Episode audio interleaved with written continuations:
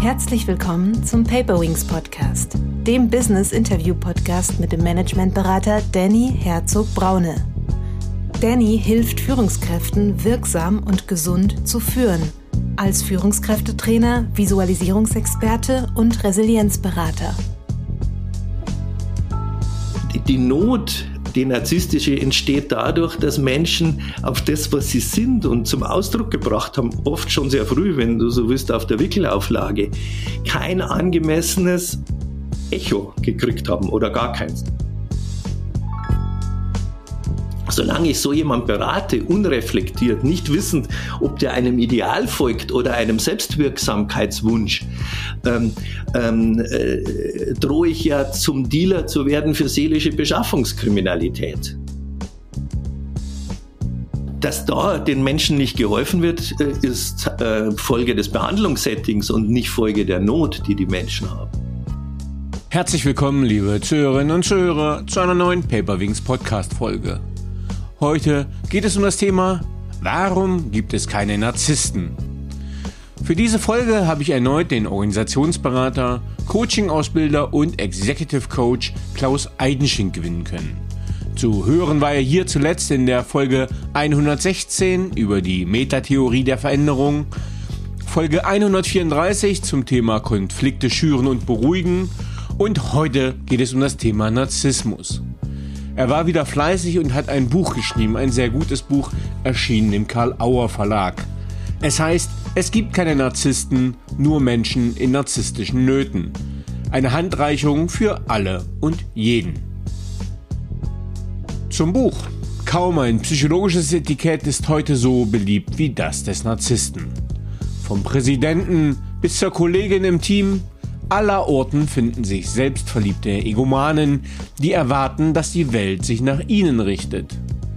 Fatalerweise trägt die Umwelt häufig dazu bei, dass narzisstisches Verhalten eher belohnt als erschwert wird. Klaus Eidenschink räumt mit dem Missverständnis auf, Narzissmus sei eine angeborene Charakterschwäche. Er versteht narzisstische Verhaltensweisen als Ausdruck von inneren Nöten, die mit einem Mangel an Selbstwahrnehmung einhergehen. Der Ursprung liegt häufig in fehlender Resonanz oder in seelischer Vereinnahmung zu Beginn der Selbstentwicklung. Eidenschink erklärt die Funktionen, die hinter narzisstischen Nöten stehen und er zeigt auf, wann man durch eigenes Verhalten narzisstische Nöte bei anderen fördert oder aufrechterhält. Das Buch sensibilisiert auch dafür, emotionale Signale in sich selber ernst zu nehmen und sie richtig zu deuten.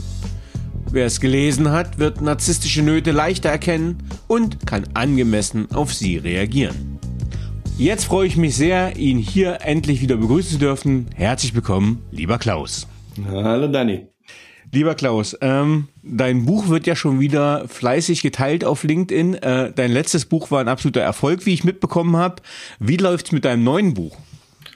Ja, vergleichbar. Ich glaube, dass jetzt die zweite Auflage schon in Arbeit ist. Ja, also ähm, und bei dem Konfliktbuch die dritte, also die Resonanz ist wirklich großartig, äh, glaube ich, muss man so, äh, so sagen. Aber was mich eigentlich mehr freut, ist wirklich, welche Diskussionen dadurch angestoßen werden oder ähm, was in vielen Mails heute steht, wie es den Menschen ganz praktisch einfach auch hilft. Damit habe ich persönlich erstmal eigentlich gar nicht so gerechnet. Ähm, ja, ich finde es auch. Also der Karl Auer Verlag ist ja eigentlich für mich immer so ein kleiner Fachbuchverlag. Ich meine das überhaupt nicht despektierlich, eher so klein und fein. Aber ich glaube, du äh, wirbelst da ganz schön Staub auf. Zumindest ist das das in meiner LinkedIn-Bubble, was ich so mitkriege. Das ist ja richtig ähm, ähm, ja, Wirbel äh, gerade ist. Und es ist natürlich auch eine sehr wichtige Diskussion. Ich habe jetzt auch ganz bewusst den Titel der Folge Warum gibt es keine Narzissten ähm, aufgelegt, denn ich glaube, wir können inhaltlich direkt einsteigen. Ähm, warum gibt es keine Narzissten? naja, der Titel ist ähm, äh, eigentlich ein uraltes Anliegen von mir einfach erstmal auf der psychologischen Theorieebene, ähm, weil einer meiner äh, wichtigsten Ausbilder hat mal einen Artikel geschrieben, der hieß, Etiketten sind für Flaschen, nicht für Menschen. Mhm. Und, ähm, und die Unart, äh, psychologische Fachbegriffe wie Narzisst ähm, erstens zu personalisieren, also nicht mehr von Narzissmus zu sprechen, also ein Muster, also ein seelisches Erlebensmuster, ähm, sondern es zu personalisieren und jemand äh, einseitig und total mit einem bestimmten äh, ähm, eben Muster dann zu, zu, äh, zu generalisieren, zu bezeichnen, da ein Etikett der Narzisst anzuheften, finde ich aus vielerlei Hinsicht ungünstig. Zum einen reduziere ich einen Menschen dann nur noch auf diese eine, auf diesen einen Fokus. Zum anderen erschwere ich die äh, Beziehung mit ihm, weil jede Art von Etikettierung löst Widerstand beim Gegenüber aus. Ähm, und ich reduziere zu viel Komplexität, weil es gibt so viel unterschiedliche Formen narzisstischer Nöte, wie ich sie eben dann nenne. Und das letzte eben, darum kommt das Wort Not dann ins Spiel, das ja im Untertitel zu dem Buch ist, es gibt nur Menschen in narzisstischen Nöten. Ähm, ich glaube, eine der wichtigsten Aufklärungsarbeiten, die Psychologie leisten sollte, ähm, ist Verstehen zu ermöglichen. Verstehen heißt ja nicht etwas richtig oder gut äh, finden oder heilig sprechen oder bagatellisieren. Weil wenn man Menschen äh, nicht versteht, sich nicht, den anderen nicht versteht, äh, kriegt man keinen wirklich profunden, tiefgehenden Einfluss auf sich selbst. Also gerade wenn man unter etwas leidet, also zum Beispiel unter einem sogenannten narzisstischen Vorgesetzten oder irgendwie oder Partner, ist es so wichtig, die Not dahinter zu äh, verstehen, weil nur dann kann man geschickt etwas dagegen unternehmen oder sich geschickt äh, oder eindeutig aus so einer Beziehung äh, rauslösen, wie auch immer. Aber man muss das begreifen und nicht äh, äh, etikettieren und aburteilen. Mhm. Ähm, vielleicht dürfen wir auch noch mal ganz klar klären, was sich eigentlich, äh, was ein Narzisst ist, was sich dahinter verbirgt und was den kennzeichnet. Denn tatsächlich weiter hinten im Buch beschreibst du ja auch so äh, unterschiedliche, ich sag mal Typen von Narzissten. Für mich waren da teilweise aus meinem Stereotypen Denken überraschende Teile. Was ist für dich ein Mensch in narzisstischer Not? Was kennzeichnet den? Jetzt muss ich mir nur merken, dass ich nachfragen möchte, was dich denn überrascht hat. also vielleicht kommen wir da drauf zurück, weil sowas finde ich persönlich dann spannend und vielleicht auch für die Hörer besonders spannend. Mhm. Ähm, Jetzt muss man dazu sagen, äh, das ist ja, äh, also äh, narzisstische Not oder Narzissmus ist jetzt kein Begriff ähm, äh, wie Stuhl, wo man sich schnell darauf einigen kann. Das ist etwas, was relativ stabil steht in der Regel, sei es ein Schaukelstuhl und man kann sich darauf äh, hinsetzen oder anlehnen oder irgendwie so. Mhm. Ähm, äh, was darunter verstanden wird, ist nicht homogen in der Psychologie oder, oder ähm, eigentlich man muss aber schärfer sagen, es ist sehr umstritten. Die einen ähm, äh, sehen darin einfach ein, ein, Persönlichkeitsmerkmal, das mehr oder weniger alle Menschen äh, ausgeprägt oder weniger ausgeprägt haben. Ähm, äh, für die anderen ist es ein bestimmtes Störungsbild äh, mit Defiziten behaftet. Ähm, und wenn man genauer hinschaut, ähm, dann äh, wird eben sehr viel Unterschiedliches darunter verstanden. Also ein, ein, entweder ein Selbstwertmangel oder ein übersteigertes Selbstwertgefühl. Also man äh, macht es an einzelnen Faktoren fest oder an Verhaltensweisen und ähm, das ist jedenfalls nicht meine Art, Psychologie zu treiben, ähm, weil auch ich auch das eher ungünstig finde. Weil mhm. jedes Verhalten, jedes Gefühl ähm, äh, kann sehr unterschiedlichen Zwecken dienen für die Seele, für die Psyche. Und ähm, äh, und wenn ich einfach auf 40 Jahre Gespräche und, und Therapien äh, mit solchen Menschen nun zurückblicke, ähm, dann ist aus meiner Sicht relativ offensichtlich, was das Gemeinsame auch sehr unterschiedlicher Formen von, äh, von narzisstischen Verhaltensweisen ist. Und es besteht darin, dass die Le Menschen letztlich nicht wissen, wer sie sind, sondern mhm. äh, versuchen etwas zu leben, was sie sein sollen glauben zu wollen, äh, zu müssen. Also Menschen können nach einem Ideal, nach einem Konzept leben und da will ich hin und wenn ich Olympiasieger bin, dann äh, habe ich es geschafft oder irgendwie sowas. Oder Bereichsleiter oder äh, erfolgreicher Berater oder, äh, oder, was auch immer. Ähm, oder Frau Doktor äh, oder Herr Doktor oder äh, Inhaber in Anführungszeichen einer, einer glücklichen Familie, was immer. Weil ähm, die Not, die narzisstische, entsteht dadurch, dass Menschen auf das, was sie sind und zum Ausdruck gebracht haben, oft schon sehr früh, wenn du so willst, auf der Wickelauflage, kein angemessenes Echo gekriegt haben oder mhm. gar keins. Also sprich, dass von klein auf sie was anderes sein sollten, weil das in ihnen hineingesehen wurde, oder sie sollten das Glück äh, der Eltern sein oder das, das Leben der Eltern mit Sinn auffüllen oder irgendwie sowas. Oder das Ein und Alles sein für die Eltern oder es weiterbringen äh, als die Eltern oder ein, ein Bub sein, obwohl sie ein Mädchen waren oder ein Mädchen sein, obwohl sie ein Bub waren, wie auch immer. Also es gibt unendlich viele Varianten. Aber das Gemeinsame ähm, vom Muster her ist, ähm, äh, man wurde alleingelassen mit dem, was man zum Ausdruck gebracht hat. Und auf die Art und Weise kriegt man kein, äh, kein Echo auf das, auf das Selbst, also aufs Ich sagen ähm, und lernt früh im Leben eine Rolle zu spielen, also anderen etwas zu bieten, was die mit Bewunderung, mit Begeisterung, mit ähm, Zuwendung, mit äh, äh, strahlenden Augen quittieren. Und mhm. das ist die eigentliche Not. Und die kann sich halt ein Leben lang dann auskultivieren, indem er äh, immer weiter versucht, manchen gelingt es, vielen gelingt es aber auch halt auch nicht. Das muss man wissen. Es gibt die, die Mehrzahl äh, narzisstischer Nöte sind nicht erfolgreich, also so äh, Prototypen oder Stereotypen wie Trump oder andere sondern ähm, äh, sind erfolglos, also äh, scheitern an dem jeweiligen Ideal und bilden dann eher das aus, was man dann in der Psychologie eine Depression nennt. Aber wie auch immer, die Not besteht darin, gewissermaßen nicht zu wissen, wer ich bin. Und wenn ich das nicht weiß, dann suche ich mir natürlich Klamotten, ist gleich eine Rolle, ähm, die attraktiv ist. Und ich wäre eben äh, reich, glatt, schön, ähm, ähm, bewundernswert oder was auch immer. Mhm. Du gehst ja auch direkt am Anfang schon sehr früh in deinem Buch darauf ein, dass das ähm, im Prinzip schon in der frühen kindlichen Entwicklung beginnt. Ähm, ich bin da gerade ein bisschen skeptisch oder ich stelle es mal als eine Frage rein. Ähm, wenn man in der heutigen Gesellschaft dem Kind alles gibt, wir nehmen mal so ein ähm, Einzelkind, Mittelstandskind, die Eltern meinen es ganz gut. Du hast ja auch so Beispiele für Helikoptereltern und die ermöglichen dem Kind einfach alles. Die lassen alles offen.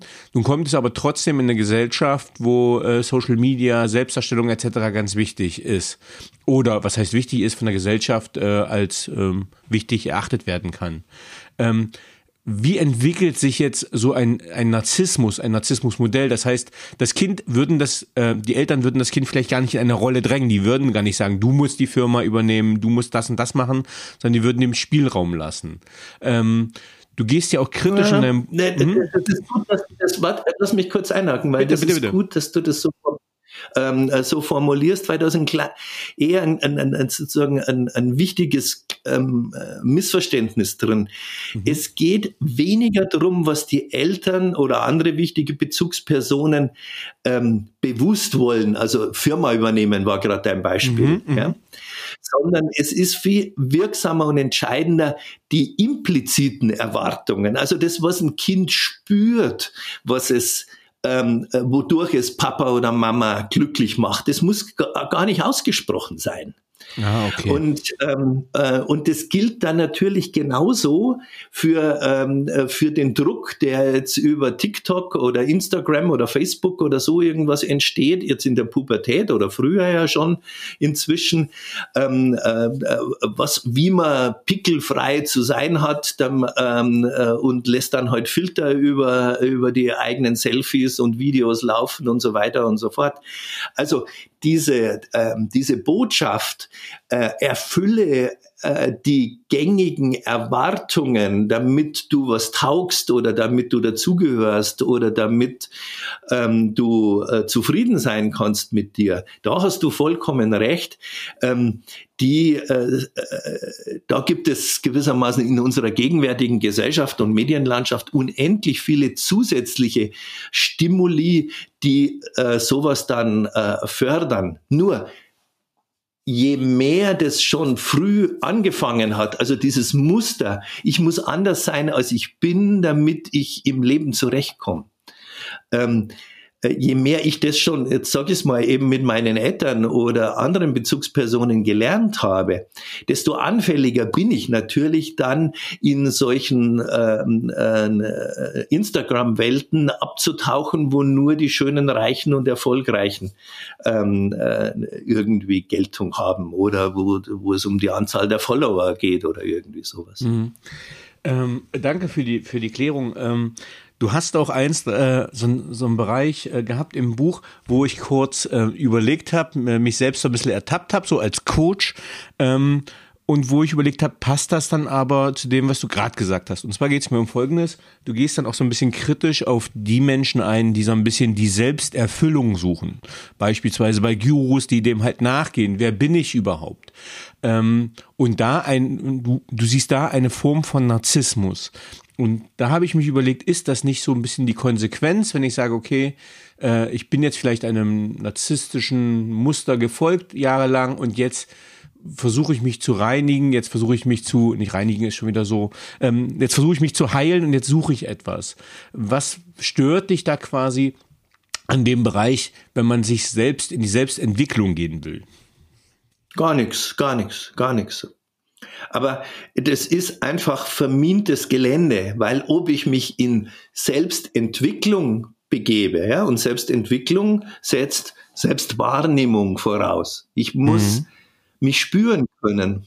Wenn ich eine narzisstische äh, Biografie habe, dann ist ja die, die, die, die Not, die darin liegt, dass ich in der Tiefe ins Leere greife. Also wenn hm. ich Menschen in narzisstischen Nöten frage, jetzt erzählen Sie mir doch was über sich, dann sagen die fast ausschließlich Sachen, die sie tun hm. oder getan haben.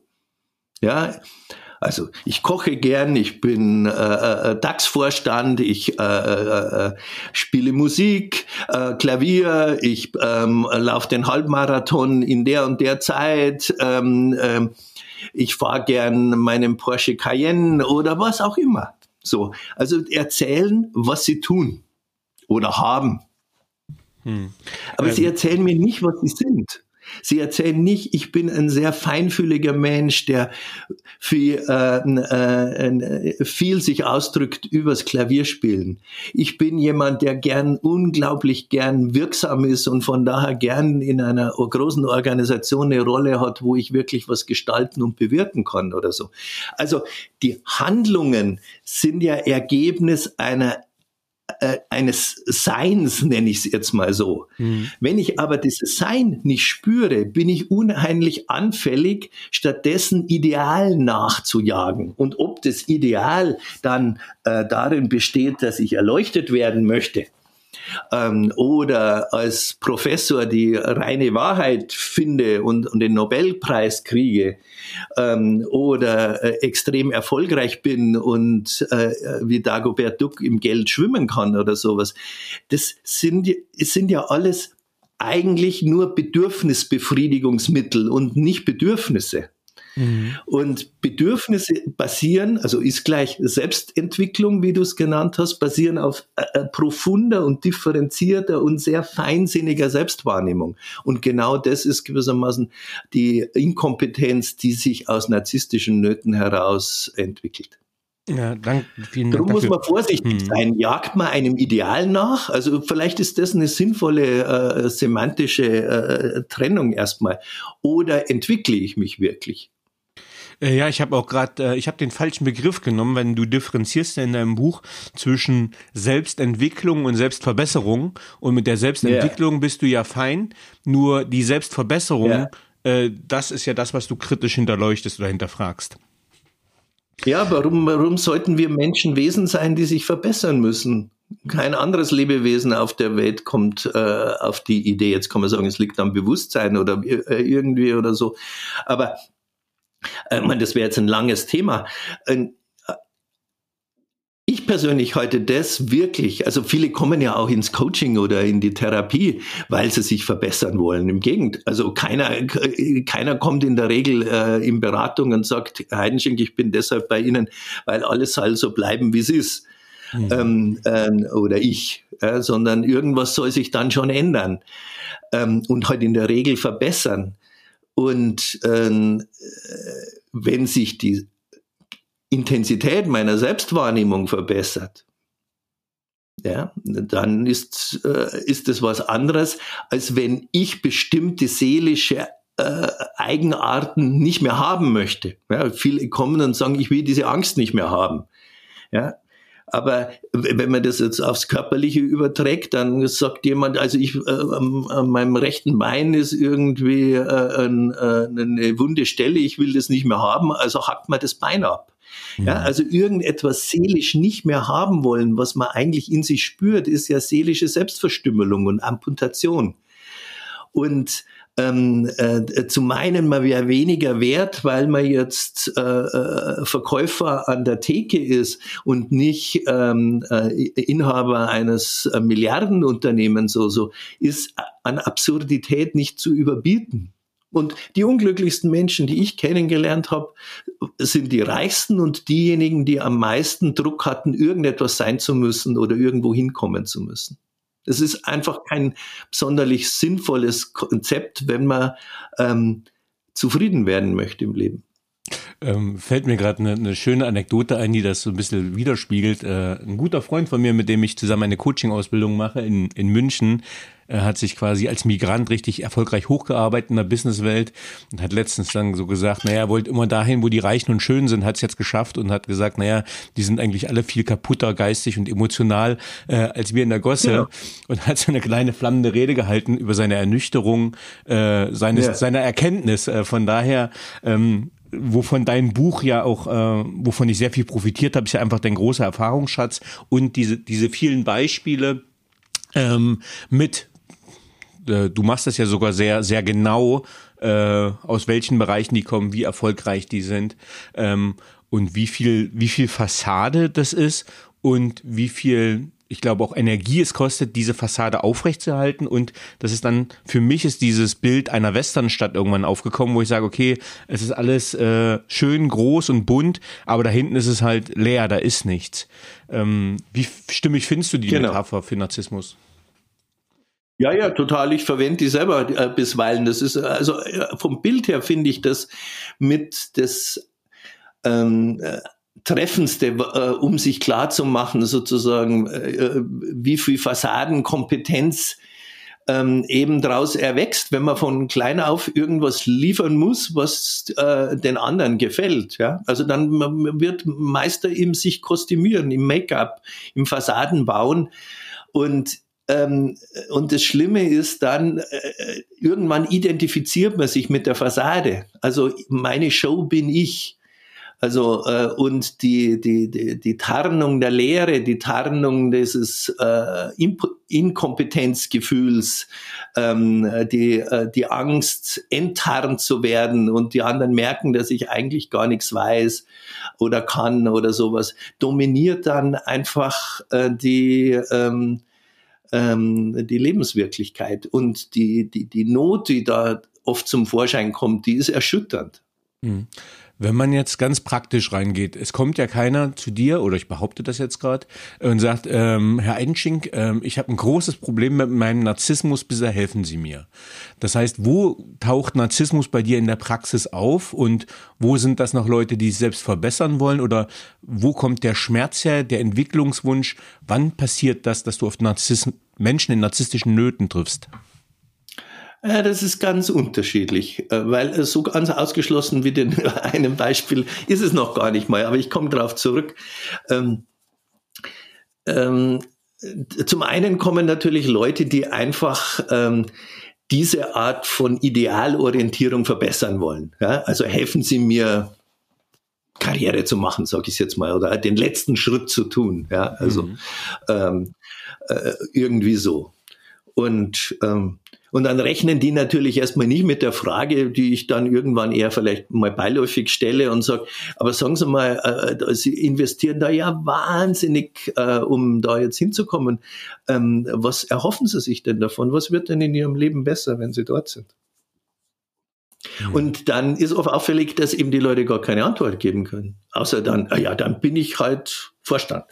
Und dann so, ja, und äh, verstehe ich schon, aber und, und was, äh, was wird dann in ihnen anders, wenn sie das sind? Und dann, mhm. äh, so, und dann hat man eine Situation, wo man anfängt, äh, ernsthaft Beratung machen zu können solange ich so jemand berate, unreflektiert, nicht wissend, ob der einem Ideal folgt oder einem Selbstwirksamkeitswunsch, ähm, ähm, äh, drohe ich ja zum Dealer zu werden für seelische Beschaffungskriminalität. Ja? Also äh, äh, äh und ähm, äh, und ähm, so, also darum ist gerade für Coaches so wichtig, die ja häufig mit erfolgreichen Menschen zu tun haben, davon was zu verstehen und zu sagen, okay, jetzt muss ich die Funktion dessen warum Erfolg oder Karriere oder was auch immer wichtig ist, äh, erstmal erforschen. Das andere äh, kommen natürlich äh, narzisstische Nöte haben immer eine Tendenz, äh, sowas zu sein wie der berühmte Krug, der zum Brunnen geht, bis er bricht. Ja, weil ähm, also es gibt ja berühmte Beispiele, Zumwinkel, Mittelhoff und, und so weiter, um jetzt mal Namen zu nennen, die schon fast ein bisschen Geschichte sind. Also er, erfolgreiche Manager, die dann äh, irgendwie scheitern und in der Versenkung verschwinden, äh, im Alkohol dann landen oder so irgendwie. Und von denen kommen natürlich viele auch ins Coaching, weil sie merken, äh, sie äh, haben es sozusagen so lange äh, wieder alle Realität an ihre Vision Vision geglaubt, dass halt jetzt äh, äh, das alles wie bei Alexis Sorbas äh, zusammenbrechen äh, droht. Ja? und sind dann mhm. nicht in der Lage, wie er zu tanzen und zu sagen, haben sie etwas mal schon auf so schöne Weise zusammenstürzen sehen, ähm, sondern äh, sind halt in Panik, dass äh, so. Dann kommen Leute, die, deren, äh, die, äh, die, wo das Ideal eher auf der sozialen Ebene scheitert. Also sprich, die so viel Ablehnung kriegen, äh, so viel, ja, in großen Organisationen gibt es ja einfach viel Feedback-Systeme, so schlechte Ergebnisse bei den Mitarbeiterbefragungen äh, haben und so, dass sie dann ins Coaching geschickt werden oder heute auch selber kommen, weil ähm, äh, es nicht mehr funktioniert, ähm, äh, selber sich die Federn an den Hut zu stecken und die anderen die Arbeit machen zu lassen. Und dann gibt's natürlich Leute, die diesen äh, narzisstischen Zusammenbruch schon äh, sozusagen hinter sich haben und in einer Depression stecken oder äh, anfangen, ich habe es ja gerade schon angedeutet, was dann häufig der Fall ist, ähm, sich äh, über äh, äh, Substanzmittel, also Such Süchte, egal ob jetzt dann äh, Kokain oder Amphetamine oder Alkohol oder was immer sonst äh, die Welt so hergibt, ähm, dann irgendwie versuchen zu stabilisieren. Und aus dem Grund, ja, weil das Symptom äh, dann so ist, oder was eigentlich fast mit am häufigsten ist, ähm, in einer ausgeprägten Depression dann halt landen. Ähm, die dann mit äh, 50, 55 alles erreicht haben äh, und plötzlich alles sinnlos finden. Und mhm. zwar komplett. Mhm. Ja. Und ähm, und und äh, dann äh, muss man halt wirklich auch von diesem narzisstischen Not was verstehen, weil sonst behandelt man in Anführungszeichen äh, äh, äh, eine Depression und nicht die narzisstische Not. Hm. Ähm, du hast am Anfang schon mal das Wort Ideale gesagt und du gehst auch in deinem Buch stark drauf ein. Und du sagst, dass ähm, die Ideale Erfolg, Glück und Wahrheit besonders prägende Ideale unserer Gesellschaft sind, denen man so ein bisschen hinterherhechelt und dass die ihren Beitrag zum Narzissmus leisten oder zu Menschen in narzisstischen Nöten. Kannst du das ein bisschen ausführen, was sich dahinter verbirgt? Naja, äh, nehmen wir es an, äh, machen wir es an einem Beispiel, äh, das alle halt kennen. Ja, also wenn jemand hergeht und sagt, I make America great again, ja, oder We make America great again, hm? dann ähm, ist es natürlich für viele Menschen hochattraktiv, ähm, die sich, in Amerika äh, muss man sich da ja nicht äh, groß umschauen, da ist klar, da ist eine veraltete äh, Industrie an vielen Stellen, wo die Leute sich als Loser fühlen und so weiter und so fort. Ähm, und ähm, dann kommt jemand und verspricht sowas. Ja, oder es kommt ein Dieter Bohlen und sagt, du kannst Superstar werden. Und dann gehen die Leute dahin und erkennbar für jeden, der auch kein großes Musikverständnis hat, weiß man nach zehn Sekunden, der, der oder diejenige kann überhaupt nicht singen. Trotzdem tritt so jemand öffentlich im Fernsehen auf und glaubt, äh, äh, der Superstar werden zu können. Ja? Und ähm, äh, also diese Ideale, also unsere Gesellschaft verkauft ja ganz viel, das ist natürlich auch Teil des Marketings, ähm, verkauft ja Glücksversprechen. Ja, und Glück hat man dann, wenn man erfolgreich ist, wenn man weiß, was wahr ist und wenn man zu welcher Erleuchtung auch immer kommt. Ähm, und ähm, äh, drum basieren heute viele Geschäftsmodelle, inklusive im Übrigen von Coaches und Beratern, darin ähm, zu sagen, komm zu mir in Beratung und ich helfe dir, äh, äh, dich erfolgreicher, glücklicher ähm, äh, äh, zu machen. Und das kommt oft verdeckter daher. Ja, also ein, ein Ideal, das ja bei uns auch ständig rumgereicht wird, ist die der guten Führungskraft. Mhm. Ja, das ist auch ein narzisstisches Konzept, weil man denkt, man könne unabhängig von den Leuten, die man führt, eine gute Führungskraft sein. Also es ist ein egozentrisches, ein, ein isolationistisches Konzept, wo Führen nicht als ein soziales Miteinander verstanden wird, sondern ähm, als äh, äh ein, ein, ein, Portfolio, äh, wenn man das nur hinreichend bedient, dann geht es wie beim HB-Männchen ganz von selber. Also man lässt dann Führung nicht auf einer Handlungsebene, wo man sagt, okay, da ist es ein, brauche ich ein bisschen Handwerkszeug, um irgendwas zu organisieren, um Orientierung zu stiften, um was nachzuhalten und so weiter und so fort, sondern man äh, äh, macht da ein Gesamtkunstwerk drauf, so als ob es draus, wo, als ob es möglich sei, äh, bei äh, 50 Mitarbeitern, die so unterschiedlich sind, wie man sich nur gerade irgendwie vorstellen kann, alle gleichermaßen von der gleichen Person motivieren zu lassen was in sich schon gar nicht geht. Also es gibt viele offene und verdeckte Konzepte, wo Menschen dann Idealen nachhängen. Ja, geh in irgendeine x-beliebige Buchhandlung und schau dir, äh, äh, nimm den Meterstab und schau, wie viel Meter du ausmisst mit äh, äh, Idealen und äh, oder Ratgebern und Ratschlagsbüchern, äh, ähm, die dem idealen Elternsein dienen. Hm? Also so mhm. gehen sie mit einem ADHS-Kind um und so gehen sie und so weiter und so fort. Ja, also es äh, gibt immer die Idee, wenn ich mich nur genügend bemühe und das richtige Wissen habe, ähm, dann kann alles glücken. Und das ist ein hochnarzisstisch destruktives Ideal. Mhm. Ähm, woran erkenne ich, dass ich in einer narzisstischen Beziehung bin? Das heißt gar nicht nur Paarbeziehungen, aber auch in Organisationen. Woran merke ich, okay, äh, ich habe mich jetzt in irgendeinem Strudel, ähm, denn das, was ja als Konsequenz von Menschen mit narzisstischen Nöten ist, ist ja oft ein sehr destruktives Handeln, was du schreibst auch in deinem Buch, äh, dann darf man eigentlich die Flucht antreten, wenn man erkannt hat, dass man mit so einer Person ähm, interagiert äh, oder zu tun hat.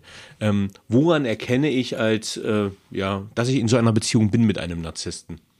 Ja, das ist jetzt äh, äh, natürlich ein langes Thema. Da steht ja gerade äh, viel zu dem im Buch drin, an was ich das erkennen kann, an welchen Selbstwahrnehmungen, weil das ist so verdeckt und latent oft ähm, ähm, und muss nicht so offensichtlich sein, um jetzt den Namen nochmal äh, zu nehmen wie bei Trump oder so. Ähm, äh, wo selbst je, jemand, der überhaupt nichts von Psychologie äh, versteht, erkennen kann. Ähm, äh, ein wichtiges, äh, also, also für mich wichtiges äh, Konzept oder Begrifflichkeit in diesem ganzen Zusammenhang ähm, heißt äh, erweiterte Selbst. Also eine mhm. narzisstische äh, äh, Not ähm, führt häufig auch dazu, äh, also jedenfalls in dieser Ausprägung, dass ähm, Menschen etwas in ihrem sozialen Umfeld anliefern, was, was eben erweitertes Selbst heißt. Und was ist damit gemeint? Damit ist gemeint, ähm, also wenn dir, wenn ich jetzt zu dir sage, du Dani, weißt du, also so wie du die Podcasts äh, äh, führst, da kriege ich so eine Ahnung, wie also wie toll du als Berater bist, weißt du? Und eigentlich suchen wir bei uns in der Firma genau so jemanden, der mit so einer Stimme, so einfühlsam, auch mit so viel Raum gebend und so weiter ähm, äh, äh, Menschen äh, begleiten kann und so weiter. Also du bist wie gemacht für die äh, Stelle, die wir gerade seit langem unbesetzt haben und nicht wissen, wo wir jemanden finden. Ähm, was hältst du denn davon, wenn du da zu uns kommst? Wo soll ich mich bewerben? So. So, ja, ja, genau. So, und ähm, und äh, in dem Moment bist du äh, äh, Teil eines erweiterten Selbst mit einer gewissen Wahrscheinlichkeit. Mhm. Ja, also du kriegst suggeriert, äh, du bist großartig, ähm, du, ähm, du bist Teil von was noch großartigerem. Ja, man muss sich ja wundern, warum äh, so Menschen, so viele fähige Menschen anlocken, die dann die Arbeit für sie machen, die wahnsinnig gute Kampagnen machen, die wahnsinnig gute äh, äh, Propaganda machen und so weiter und so fort. Das hat genau damit zu tun, dass es unendlich verführerisch ist. Und wenn ich jetzt sowas sage, wie ich es gerade gesagt habe, dann, dann reagierst du darauf. Ich wette. Ja, und dein im Rollenspiel ja gerade schon geäußerter Kommentar, wo soll ich mich bewerben, ist dafür ein Zeichen. Also die Verführungskraft, die mhm. von solchen Menschen dann ausgeht, ne, ist einfach extrem.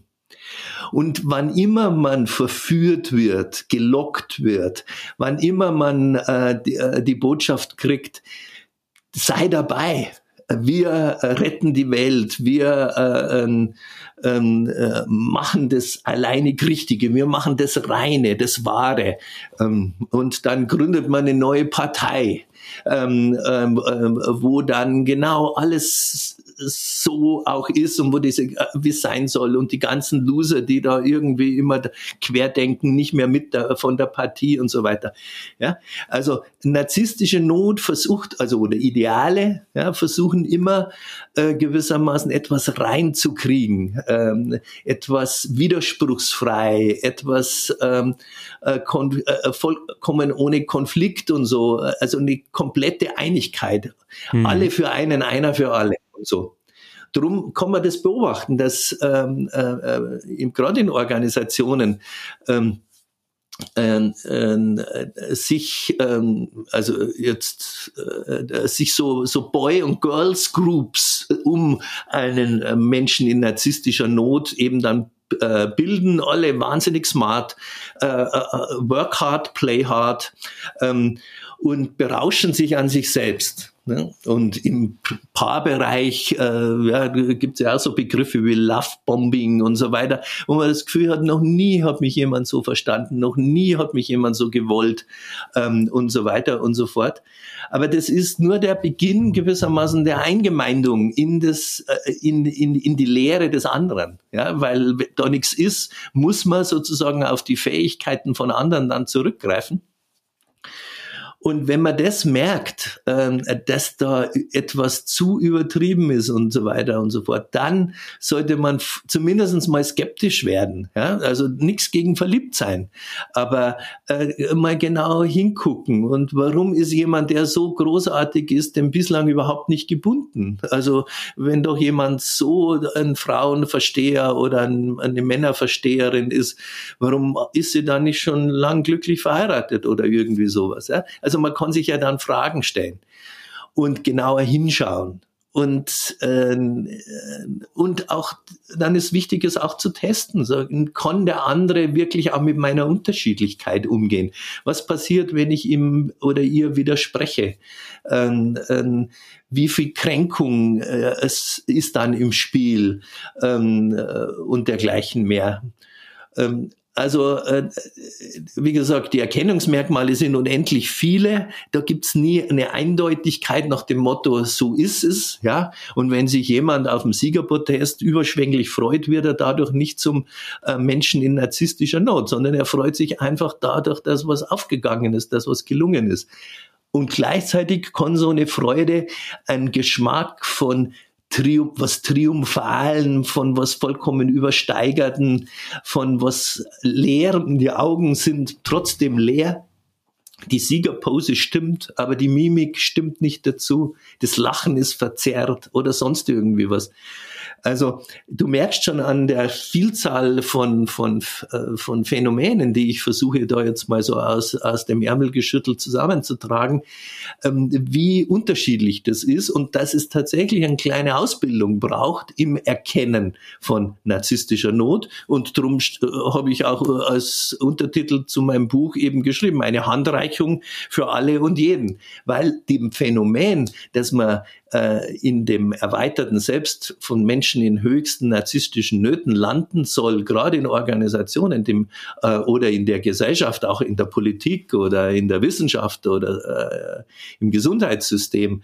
Ja, geh mal in ein Krankenhaus und schau mal sozusagen, was äh, sich da von eine Entourage um Chefärzte herum bildet, äh, an manchen Stellen jedenfalls und so.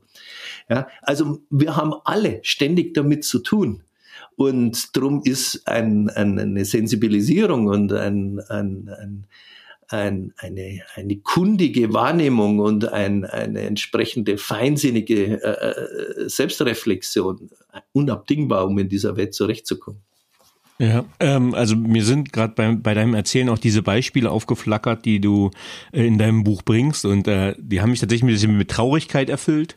Ähm, also einfach in der Schilderung, äh, ich nehme mal das Beispiel eines jungen Vertriebsleiter, ich glaube Homosexueller, der, mit dem du dich unterhalten hast, der immer nur kurze, kurzfristige Beziehungen gemacht hat äh, und nie tiefe Beziehungen mhm. eingegangen ist, weil er Angst hatte, was ist, wenn wirklich mal jemand fragt, wie es mir geht ähm, oder mhm. wenn du beschreibst, wie jemand äh, in deinem Coaching oder in der Beratung äh, emotional zusammenbricht, weil du mit echter Empathie nachfragst oder hinterfragst. Ähm, was ich äh, sehr interessant fand, war dieses Beispiel dieser zwei Geliebten, die als, also fand ich fast schon wieder auch ein wenig witzig, dass äh, Geliebte, also die jeweils in festen Beziehungen sind, zu dir in eine Paartherapie kommen und die sich quasi nur an dem jeweiligen eigenen jugendlichen Sein berauscht haben. Das meinte ich auch im Intro quasi an den, an den Beispielen. Das heißt, die Vielzahl deiner Beispiele, die Unterschiedlichkeit deiner Beispiele, ähm, das war für mich eine, ein großer Erkenntnisgewinn, wo ich gesagt habe, okay, ähm, ich hatte das nicht auf dem Schirm. Äh, das, das, das war mir nicht präsent. Hm, hm. Ähm, genau. Das, das Beispiel, was du eben noch gebracht hast oder was, was dann angeführt ist, dass das ja, wenn wir jetzt sagen, wir sind ein Business-Podcast, ähm, was ich sehr erschreckend und ähm, augenöffnend fand, war das Beispiel eines aus dieser Entourage, der sagt hat, er kann seinen Vorstand oder seinen Chef ja jetzt nicht allein lassen, äh, weil die so viele Leichen im Keller äh, aufgetürmt haben. Und das ist vielleicht ja. auch die Frage, wie viel Schaden Narzissten in Organisationen anrichten. Naja, schon. Äh, je länger, desto mehr. Also erstmal äh, haben sie, stiften sie viel Nutzen, weil äh, sie können gut Visionen entwickeln, sie können gut etwas verkaufen, sie können gut äh, Gefolgschaft erzielen, sie können ähm, äh, den Glauben an eine bessere Zukunft, an eine bessere Welt äh, einfach erzählen. Also es gibt ja ganz viele Features, ja, die aus mhm. narzisstischen Nöten erwachsen, auf die Organisationen dann zurückgreifen. Das Hauptproblem ist diese Idealorientierung. Ähm, weil in dem Moment, wo man sich an dem orientiert, was sein soll, äh, geht einfach die Aufmerksamkeit weg oder darf auch gar nicht hingehen zu dem, was ist. Also man kann jetzt simpel äh, äh sprechen, die Realität verdunstet äh, aus der Organisation. Also nehmen wir sowas wie, da war es natürlich dann auch kriminell wohl, soweit man es wissen kann, Wirecard, hm. ja, also wo riesige Stories erzählt werden. Ähm, und die, die, ganze Republik das glaubt und, äh, und ein Unternehmen, wo eigentlich nichts dahinter ist, also Fassade, Westernstadt, ähm, äh, in den DAX aufsteigt.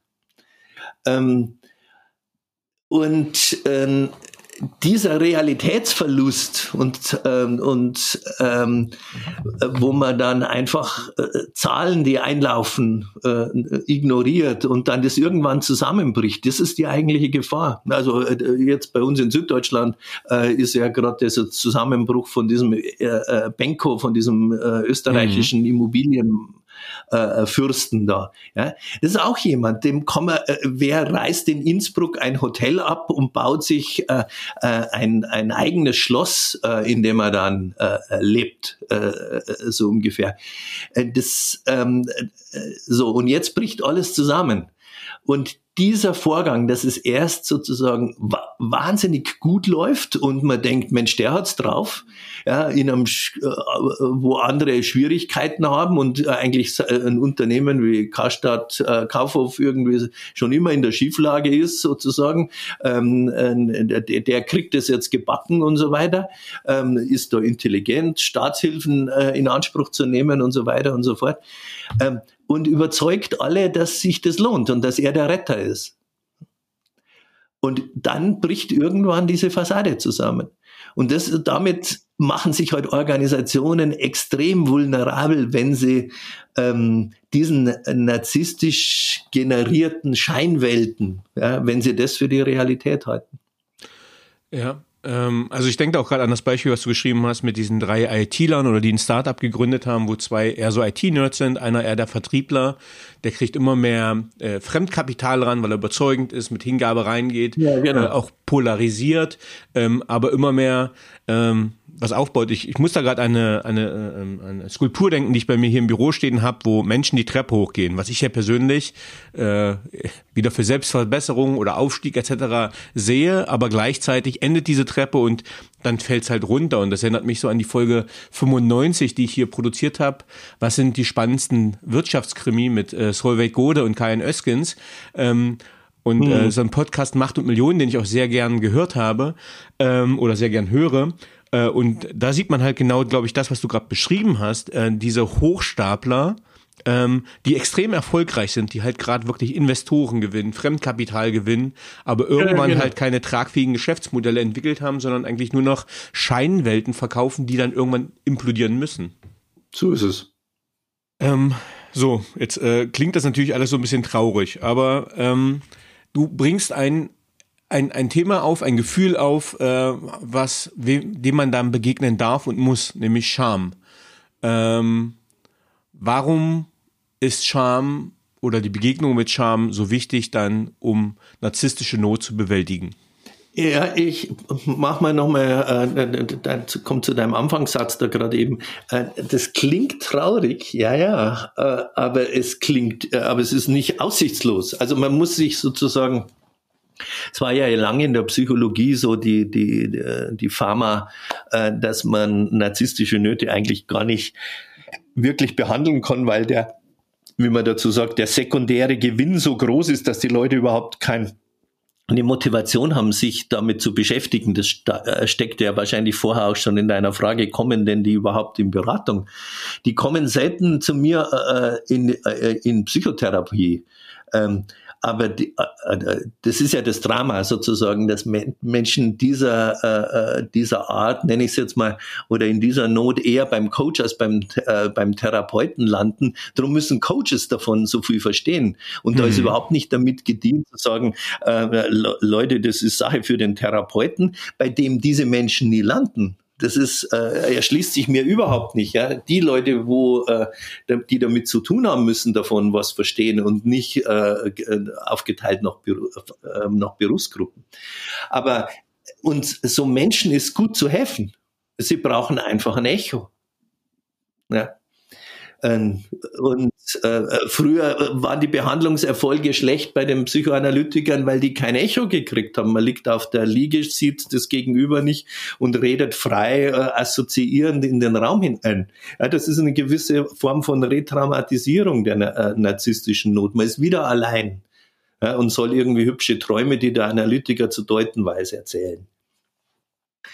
Ja, ähm, dass da den Menschen nicht geholfen wird, äh, ist äh, Folge des Behandlungssettings und nicht Folge der Not, die die Menschen haben.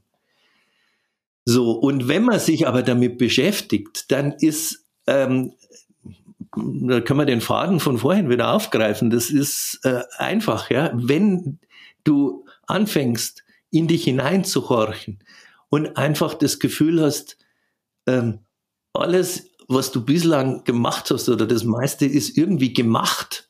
Ja? Du hast es produziert, du hast dich dabei angestrengt, du hast es äh, gemacht äh, wegen oder für die anderen, ähm, äh, äh, um was darzustellen, um Echo zu kriegen und so weiter und so fort. Und man steht dann gefühlt seelisch nackt da, hat nichts mehr zu bieten, dann ist es mit Scham behaftet. Immer. Mhm. Und äh, dieses, äh, äh, also ja, psychologische Wort dafür ist Existenzscham. Ja, man mhm. schämt sich sozusagen dafür, dass man einfach da ist. So äh, mickrig, so verletzlich, so fragil, ähm, äh, so unbedeutend, so gewöhnlich. Ja? Also das ist ja so ein Wort, das dann ähm, das ich dann schon häufig auch oder häufiger auch mal verwende. Und dann sage ich zu jemandem sagen, was passiert denn in Ihnen, wenn Sie mir den Satz sagen, Herr Heidenschink, ich bin ein ganz gewöhnlicher Mensch. Und dann kriegen die das nicht über die Lippen. Ja, ja weil damit äh, der Glaube, dass sie ein Echo kriegen auf der Welt, da niedergehen würde. Oder schlimmer, dass sie äh, das Gefühl haben, ich lächle dann etwas spöttisch und milde und beschäme sie tatsächlich, wenn sie nichts Exorbitantes, Ungewöhnliches, Neuartiges oder sonst irgendetwas liefern können. Mhm. Und sich mit dieser existenziellen Gewöhnlichkeit auszusöhnen, das geht nicht ohne, dass man in Schamprozesse kommt. Mhm. Ähm, ich glaube, das geht schon Richtung sehr guter Abschlusssatz für den inhaltlichen Teil unseres Podcasts. Ähm, also wie üblich habe ich, äh, ich habe dir ja vorhin schockierenderweise meinen Zettel gezeigt mit den Fragen, die ihr alle habt. Äh, die sind noch viel, viel, viel, äh, sind noch viele, viele, viele offen. Äh, und gleichzeitig glaube ich, wir haben einen sehr runden Bogen geschlagen. Aber gibt es zum Thema Menschen in narzisstischen Nöten noch etwas, was dir wichtig ist, äh, an die Zuhörerschaft zu adressieren?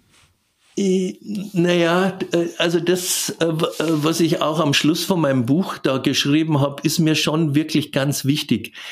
Ähm, dass ein, ein, einer der Folgen, die unbearbeitete narzisstische Not einfach hat, ist, dass man weder stolz sein kann, noch wirklich liebesfähig ist.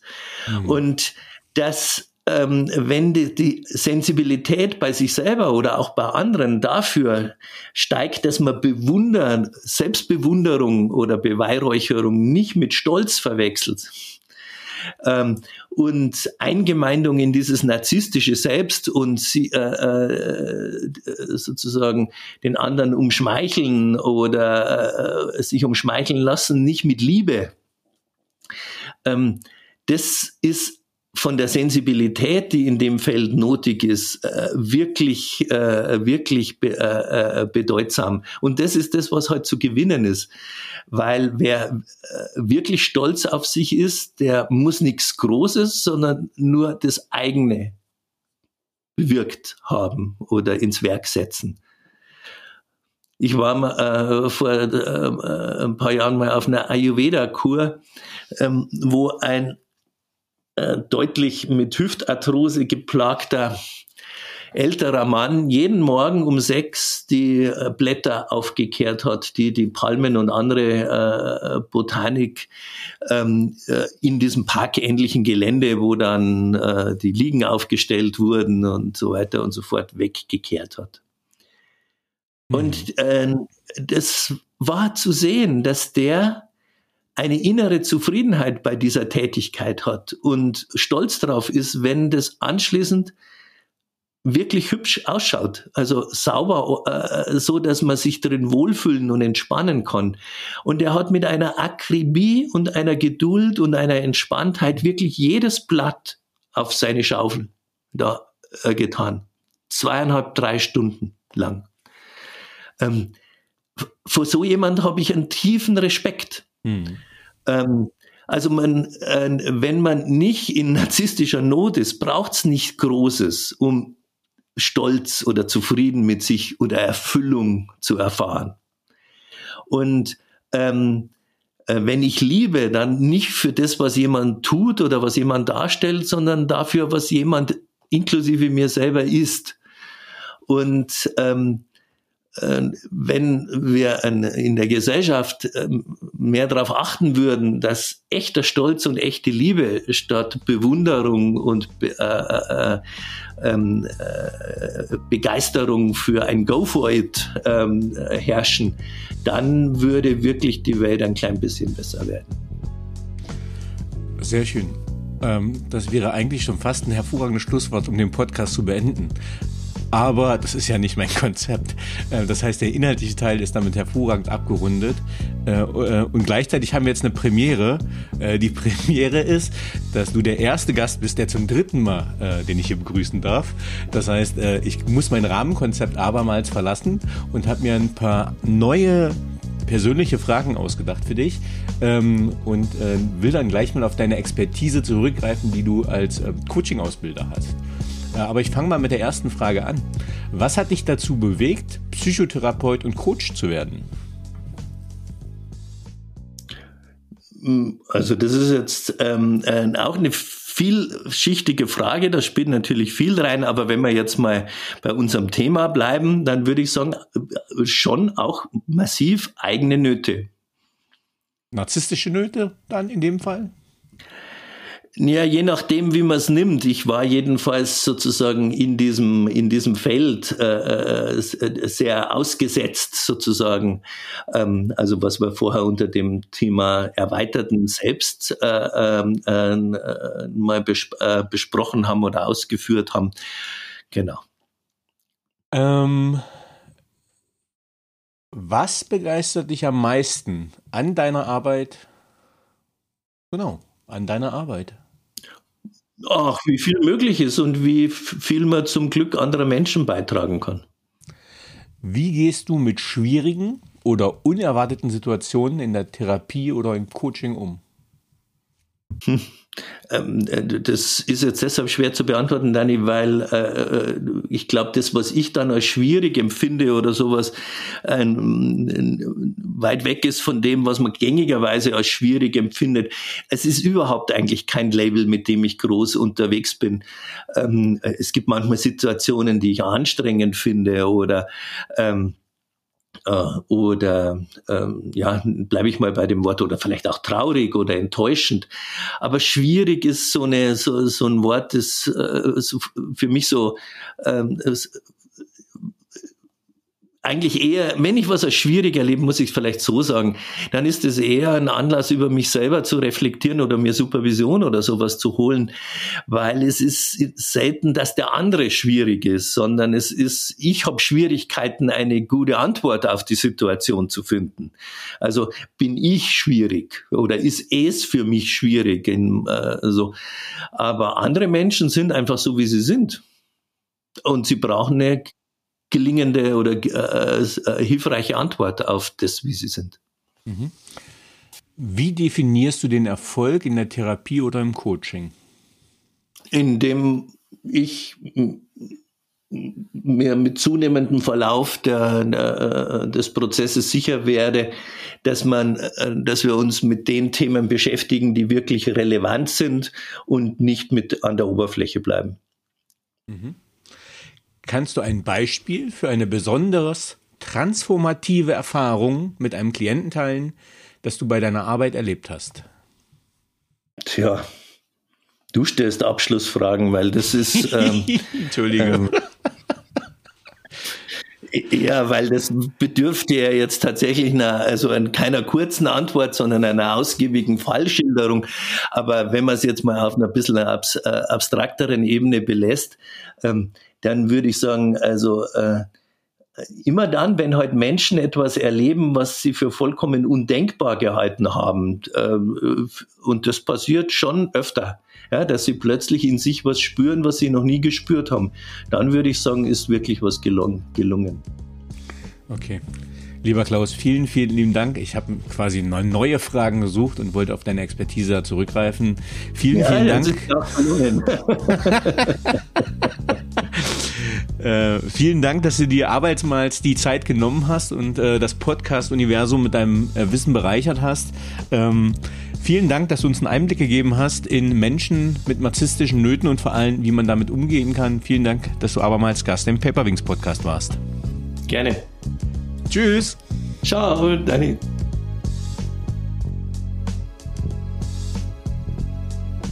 So, liebe Zuhörerinnen und Zuhörer, ich hoffe, Ihnen hat dieser Podcast gefallen. Wenn er Ihnen gefallen hat, hinterlassen Sie gerne ein Abo, eine positive Bewertung und empfehlen Sie diesen Podcast weiter. Bleiben Sie gesund. Mit besten Grüßen, Ihr Danny Herzog Braune.